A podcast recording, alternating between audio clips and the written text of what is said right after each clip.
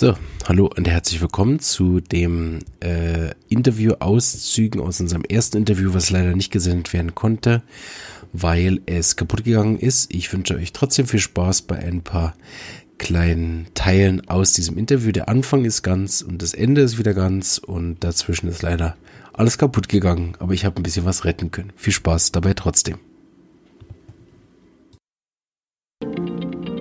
Also, herzlich willkommen, liebe Zuhörer. Ich habe heute einen Gast, ein, bin ich selber ganz aufgeregt. Ich habe nämlich einen ähm, großen und langjährigen Homöopathen vors Mikrofon bekommen, nämlich den Josef Karl Gras-Pointer. Ich hoffe, das habe ich richtig ausgesprochen. Mhm, Gras wie die Wiese und Pointner wie der Point. genau. Mhm. Und ähm, ja, vielleicht für die Leute, die ich noch nicht kenne, vielleicht die Leute, die im Facebook auch nicht so unterwegs sind, wissen vielleicht noch gar nicht, wer du bist. Vielleicht würdest du dich ganz kurz selber vorstellen. Ich war drei Jahre auf der Berufsfachschule für Naturheilweisen, habe dort Akupunktur lernen wollen und bin über einen Zufall zu Winifred Stückrad und zu Fred Stückrad gekommen und über diese beiden zum äh, Dr. Äh, Vitulkas und zu Dr. Künzli und äh, diese zwei Menschen habe ich erlebt beziehungsweise Bücher von ihnen gelesen und habe dort dann eine wahnsinnige Freude empfunden, die sie beim Behandeln ihrer Patienten hatten und habe so wunderbare Erfolge gesehen, dass ich mich von der Akupunktur abgewendet habe und mich voll in die Homöopathie gestürzt habe und Homöopathie lernen wollte. Also seit 1989 lerne ich Tag und Nacht Homöopathie bis heute. Super. Ich, ich habe ein paar Interviews schon geführt, zum anderen auch mit der Frau Sonnenschmied schon und auch Homöopathen so aus meinem Dunstkreis. Und ich bin erstaunt, dass es immer wieder dieselbe Geschichte ist, dass wir über die Liebe eigentlich zur Homöopathie kommen. Ich finde es schön, dass es bei dir auch so ist. Was würdest du sagen, war so der erste Moment, der dich so fasziniert hat, wo du gesagt hast, boah, das mache ich? Hm. Das sind mehr Sachen. Ich habe eigene Erfahrungen mit mir selbst. Ich habe hab einen Hörsturz gehabt und damit ich überhaupt auf diesen Weg komme, habe ich nichts mehr gehört und war bei x Ohrenärzten und habe dort außer Infusionen und Cortison und keiner Besserung nicht wirklich eine Verbesserung und eine bessere äh, kein Verständnis für meinen Körper gehabt und dieses Nicht-Verstehen meines Körpers hat mich an meinen Kindheitstraum erinnert. Ich wollte mit sieben, acht Jahren eigentlich ein Hausarzt werden. Ich habe einfach immer den Traum gehabt, ein Arzt zu werden.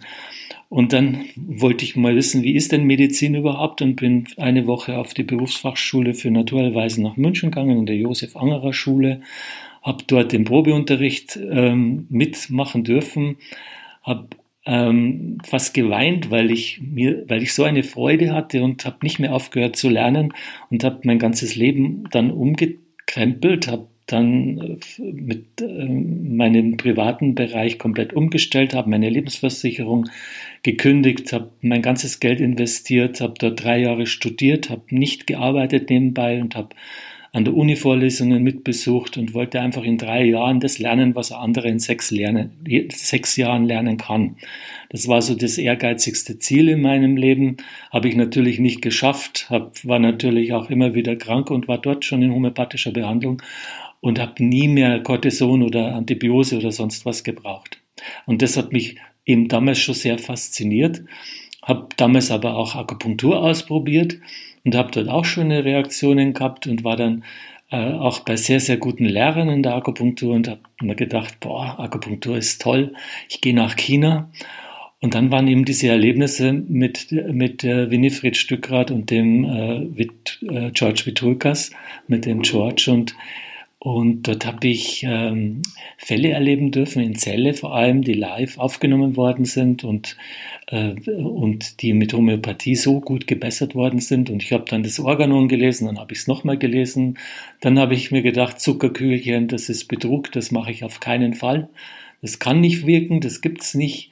Dann habe ich es an mir selber wieder gesehen, dass es wirkt. Und es war also ein, ein, ein drei Jahre Prozess, überhaupt zu verstehen, dass man mit einer Kunstkrankheit, die winzig klein ist, dem Organismus helfen kann.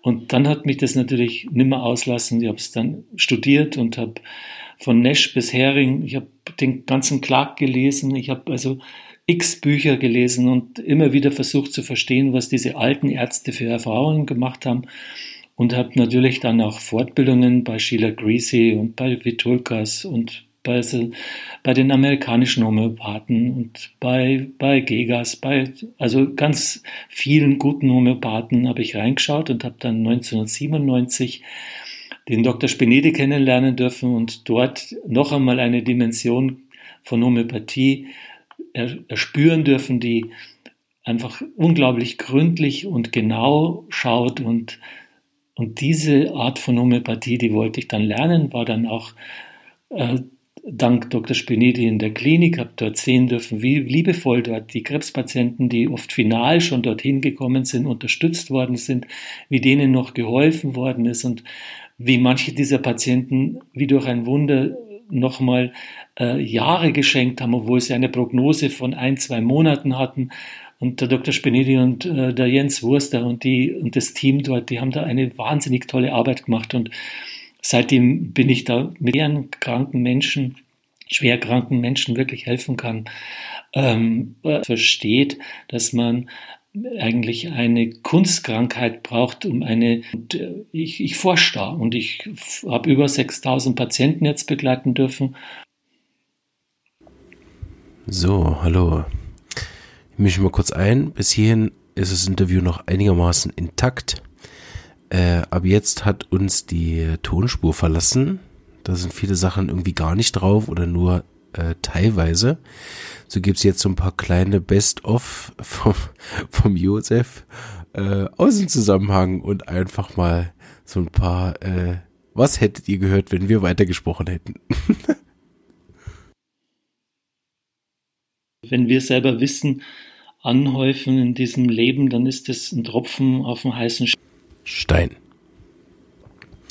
Ja, leider sind jetzt äh, ganz viele Themen so kaputt, dass ich auch nichts retten konnte davon. Ich habe noch zwei kleine Auszüge, die zwar so ein bisschen aus dem Zusammenhang sind, aber schön so ein bisschen das, äh, äh, sag ich mal, die Art und Weise oder die liebevolle Art und Weise vom Josef zu sprechen ein bisschen widerspiegeln. Dass jeder den anderen wirklich auch wertschätzend begegnet. Und das Wissen müssen wir zusammenlegen, damit wir überhaupt wissen. Also wenn wir alle gemeinsam alle Karten auf den Tisch legen, was haben wir an Wissen schon, dann wird ein, dann wird's wirklich rund und dann hat die Erde wirklich. Äh ja, ähm, da wissen wir nicht genau, was die Erde davon hatte, ähm, aber wahrscheinlich äh, etwas Gutes. Ah. Das erste ist die Liebe. Mal schauen, wo stehe ich denn selber? Mache ich diesen Beruf aus Liebe zum Menschen? Das eigene Ich erstmal überprüfen. Das, glaube ich, muss ja jeder. Also jeder, der in der Pflege arbeitet, in einem Heilberuf arbeitet, äh, der wirklich Menschen helfen möchte, der muss erst in seinem Herzen schauen, möchte er mit Menschen arbeiten, liebt er Menschen oder Tiere, wenn er mit Tieren arbeiten möchte. Und wenn er diese Antwort in seinem Herzen gefunden hat, dann wird es ein individueller Weg sein, was er sich leisten kann, was er machen möchte. Und es kommt immer der Lehrer zu dem Schüler, den der Schüler braucht dieses Vertrauen ist auch für die Schüler wichtig. Es gibt nicht den Königsweg, das musst du jetzt machen und dann wird das alles gut. Ich kann nur jeden einladen, einen Tag mal bei mir in der Praxis mitzumachen, dass er einfach sieht, was ist mit Homöopathie möglich, was kann Homöopathie. Oder auch bei den Kollegen, die das auch anbieten mit Lehrpraxen, das ist ja klar. Und, und dann kann man seinen eigenen Weg gehen und Vielleicht kann einem derjenige, der einen dann in der Lehrpraxis erlebt, also ich sehe das dann oft bei meinen Studenten, ähm, dann sagen, du, du bist eher einer, der visuell arbeitet, also mach doch das mit den Kursen, mach die Videokurse und arbeite strukturiert oder du bist jemand, der Menschen anfassen muss, geh in die Pflege oder geh in die Lehrpraxis und arbeitet richtig mit.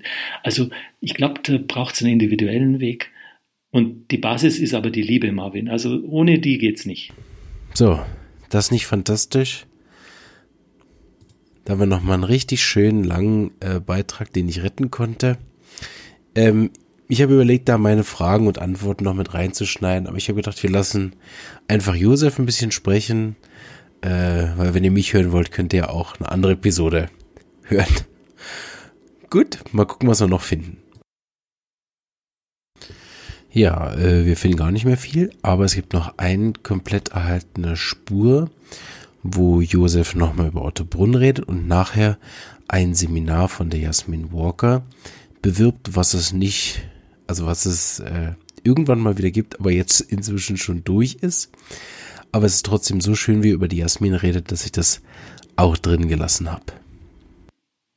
Ja, bitte kommt nach Ottobrunn kommt nach Ottobrunn. Äh, alle, die für Homöopathie interessiert sind, vom, äh, vom 2. bis zum 3. November in Ottobrunn findet ein großer Homöopathie-Kongress statt. Alles weitere hier im Netz, in, in Facebook-Foren und über die Werbung, über Internet. HK Live Kongress, also HK Live Kongress 2019. Also das wäre super, wenn wir dort eine große Gemeinschaft werden im Geiste. Und das Zweite, für alle die ähm, Kolleginnen und Kollegen, die Entscheider sind und Verantwortung tragen, bitte geht im August zu dem Seminar von der Jasmin Walker. Jasmin ist eine Journalistin. Sie weiß, wie Journalisten ticken und sie weiß, warum Journalisten nicht über Homöopathie positiv sprechen. Sie hat aber keine Lust mehr, das wie, wie, äh, wie saure Milch anzubieten an Menschen, die von Pressearbeit nichts verstehen. Und sie sagt, man braucht ein Seminar, man muss ein Verständnis dafür entwickeln und man kann das nicht in zwei Stunden in einem Gespräch lernen, sondern man muss sich damit mal beschäftigen und auch mal sich auf die Seite der Journalisten stellen und mal schauen, was da überhaupt los ist. Und es würde mir wahnsinnig wehtun, wenn Jasmin Weicker mit diesem irrsinnigen Wissen, das sie aufgebaut hat, keine keine äh, Entscheider als, als Seminarteilnehmer hat. Ich wünsche mir wirklich, dass Ärzteverbände und auch äh, Landesverbände der Ärzte für Homöopathie und auch die Homöopathieverbände, dass mindestens einer von den Homöopathieverbänden dorthin geht und sich äh, mit der Jasmin ein Konzept überlegt, wie das in Zukunft besser werden kann. Weil die Journalisten, die schreiben das, was ihnen einfach gegeben wird und was sie sehen. Und ich glaube, dass wir als Homöopathen, was Pressearbeit betrifft, nicht ausgebildet sind. Ich bin ausgebildet, mit Menschen zu sprechen und ehrlich jemanden zu unterstützen und zu helfen. Aber ich habe keinerlei Erfahrung, was Presse und PR betrifft. Und ich glaube, dass man da auch ja, bei einem Patienten auch, dann holen wir uns auch den Onkologen, wenn wir einen Krebspatienten haben, oder den Chirurgen.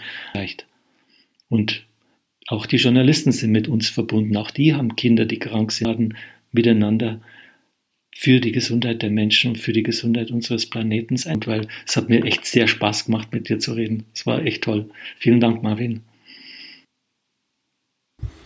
So, also mir hat es auch sehr viel Spaß gemacht. Äh, ich bin wenig zu Wort gekommen. Nein, ich habe das alles rausgelassen. Ähm, es war ein ganz, ganz inspirierendes und sehr motivierendes Interview damals für mich und hat mir nochmal neuen Schub gegeben, damals im Juli den Podcast äh, weiterzuführen und äh, habe gehofft, dass Josef nochmal kommt und das andere äh, habe ich ja gerade hochgeladen. So hört doch da nochmal rein, falls ihr äh, das noch nicht gehört habt. Und ja, ich wünsche euch alles Gute und äh, bleibt gesund. Bis bald. Ciao. Gerne wieder. Bis bald.